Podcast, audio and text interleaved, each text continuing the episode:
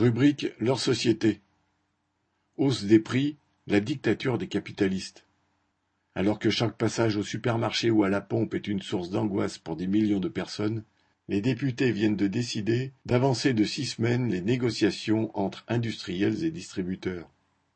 Depuis des mois, les industriels de l'agroalimentaire comme Danone, Nestlé ou Bigard et les patrons de la grande distribution, Leclerc, Intermarché et les autres, s'accusent mutuellement d'être responsables de la hausse des prix en gonflant les leurs. Chaque année, entre janvier et mars, des négociations se déroulent entre eux pour fixer les prix d'achat des différents produits. Ces tractations entre maquignons reviennent à se partager les profits.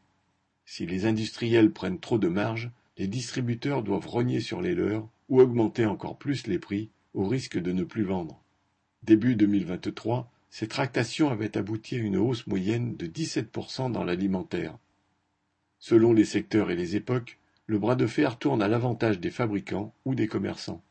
Pour défendre leur fromage, ces derniers n'hésitent pas à se poser en défenseurs des consommateurs. Ainsi, Thierry Cotillard, patron d'Intermarché, accuse-t-il les fabricants de biscuits de refuser la négociation, entre guillemets, alors que le prix du blé dur a chuté de 15%, entre guillemets. En réalité, tous sont des profiteurs. Quels que soient les résultats des tractations entre eux, les travailleurs au début de la chaîne, les consommateurs à l'autre bout, eux-mêmes des travailleurs, sont volés. Avancer les négociations de six semaines ne changera rien à cela. Le gouvernement qui prétend combattre l'inflation ne fait que brasser du vent, car il ne veut rien imposer aux capitalistes, les seuls décideurs en matière de prix. Bruno Le Maire a ainsi gagné le surnom de Bruno demande, entre guillemets, car il ne cesse de demander respectueusement aux industriels de réduire leurs marges ou aux distributeurs de carburant de vendre à prix coûtant, avec le succès que l'on sait. Après avoir éclaté de rire quand les ministres leur ont demandé de vendre le carburant à perte, entre guillemets, les marchands d'énergie ont accepté de vendre à prix coûtant.